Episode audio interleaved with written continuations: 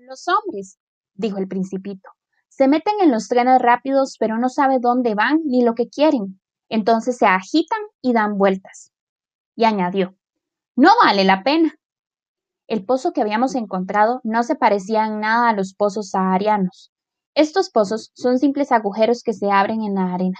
El que teníamos ante nosotros parecía el pozo de un pueblo, pero por allí no había ningún pueblo, y me parecía estar soñando. Es extraño, le dije al principito. Todo está a punto.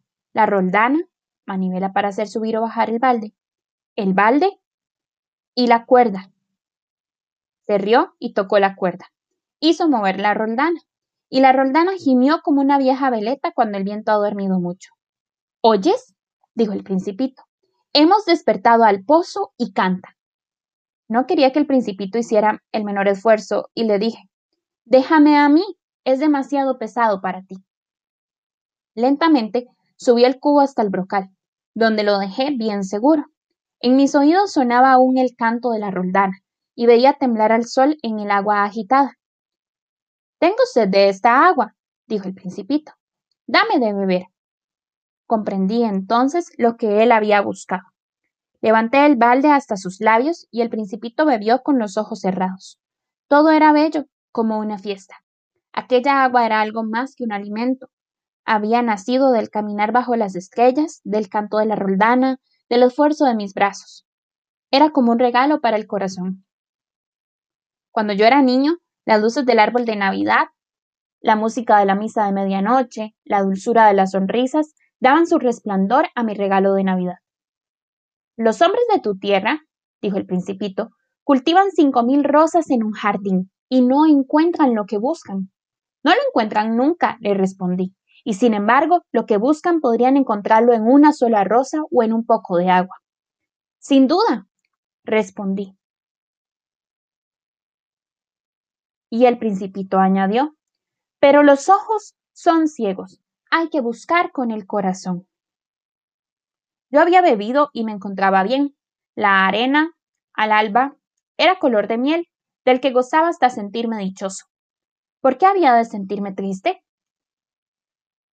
Es necesario que cumplas tu promesa, dijo dulcemente el principito, que nuevamente se había sentado junto a mí. ¿Qué promesa? Ya sabes, el bozal para mi cordero. Soy responsable de mi flor. Saqué del bolsillo mis esposos de dibujo. El principito los miró y dijo riendo, Tus baobabs parecen repollos. oh, y yo que estaba tan orgulloso de mis baobabs. Tu zorro tiene orejas que parecen cuernos, son demasiado largas. Y volvió a reír. Eres injusto, muchachito.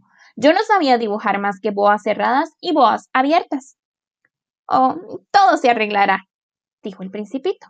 Los niños entienden. Bosquejé, pues, un bozal y se lo alargué con el corazón oprimido. Tú tienes proyectos que yo ignoro, pero no me respondió. Sabes, me dijo, mañana hace un año de mi caída en la tierra. Y después de un silencio, añadió, caí muy cerca de aquí. El principito se sonrojó y nuevamente, sin comprender por qué, experimenté una extraña tristeza. Sin embargo, se me ocurrió preguntar. Entonces, no te encontré por azar hace ocho días, cuando paseabas por estos lugares, a mil millas de distancia del lugar habitado más próximo. ¿Es que volvías al punto de tu caída? El principito enrojeció nuevamente. Y añadí vacilante. Quizás por el aniversario.